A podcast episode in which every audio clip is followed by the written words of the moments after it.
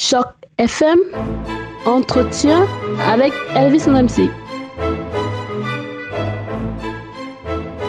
Vous ne le savez que trop bien, on a tendance malheureusement à ne célébrer les femmes que lorsque vient le 8 mars, c'est-à-dire le jour de la journée internationale de la femme. Et pourtant, on le sait parfaitement, il y a encore énormément de choses à faire. Et c'est sans doute la raison pour laquelle euh, Stephanie Reid, qui est enseignante à l'école élémentaire catholique Jean-Paul II, a décidé d'organiser une activité euh, tout à fait exceptionnelle et fabuleuse dans sa classe. Nous l'avons au bout du fil et elle va nous en parler euh, plus longuement. Bonjour Tiffany.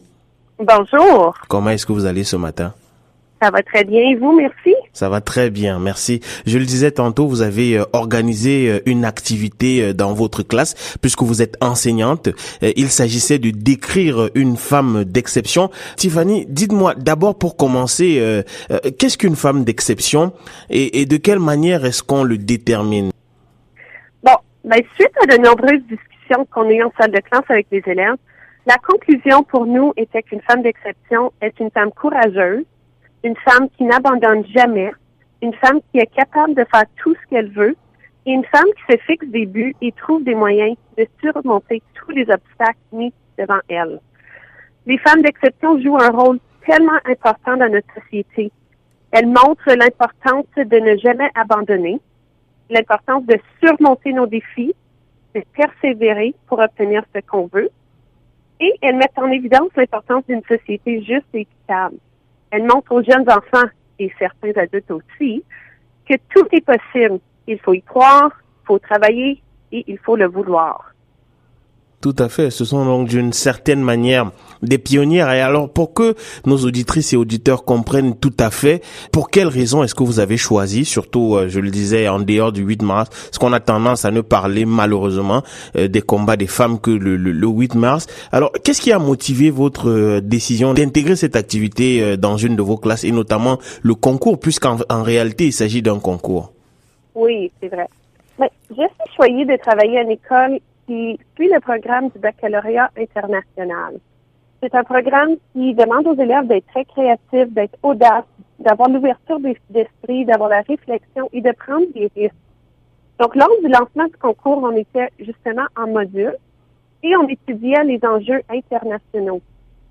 Un enjeu qui revenait souvent, c'était l'égalité. Et au lancement du concours, c'était parfait. J'ai pu intégrer la lutte des femmes pour leur égalité dans mon module et les élèves ont adoré entendre des histoires, les défis que les femmes avaient à surmonter.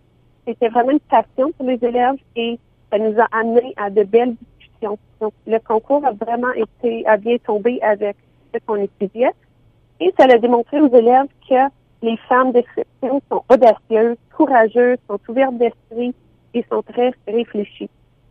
Alors, euh, je rappelle qu'il s'agissait d'un concours dont le but était justement de raconter une femme d'exception. Raconte-moi ta femme d'exception ainsi, euh, ainsi qu'il se nommait. Et que trois élèves du conseil scolaire du district catholique centre-sud se sont distingués au cours de ce concours.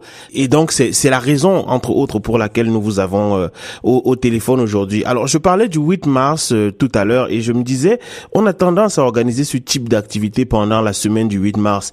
Est-ce que vous vous y avez songé? Bien, certainement. Lors du 8 mars, c'est sûr qu'on va revenir sur le sujet. On va célébrer toutes les femmes d'exception. Elles sont connues à travers le Canada et le monde. Les élèves exploreront davantage d'autres femmes extraordinaires et leur influence sur la société. Et on pourrait même faire un autre petit lancement de concours ici à l'école. Les élèves ont beaucoup, beaucoup aimé ça. Donc, c'est quelque chose qu'ils vont vouloir qu'on refasse. Et alors, est-ce que vous pouvez nous donner euh, quelques noms de femmes d'exception euh, que vos élèves ont choisis, ainsi que les raisons euh, qui ont présidé à ces choix? Et puis d'ailleurs, est-ce que vous avez été étonné par certains des choix de vos élèves? Ben, Plusieurs de nos élèves ont choisi justement des femmes importantes pour eux au sein de leur famille. Comme une oh. tante policière, une mère de famille exceptionnelle. Pour moi, c'est un choix naturel pour les élèves, puisqu'elles voient agir et réaliser toutes comment extraordinaires ces femmes sont dans leur famille. Mais il y en a d'autres qui ont choisi des femmes célèbres comme Beyoncé ou d'autres femmes scientifiques comme Marie Curie. Il y a encore des femmes courageuses comme Malala.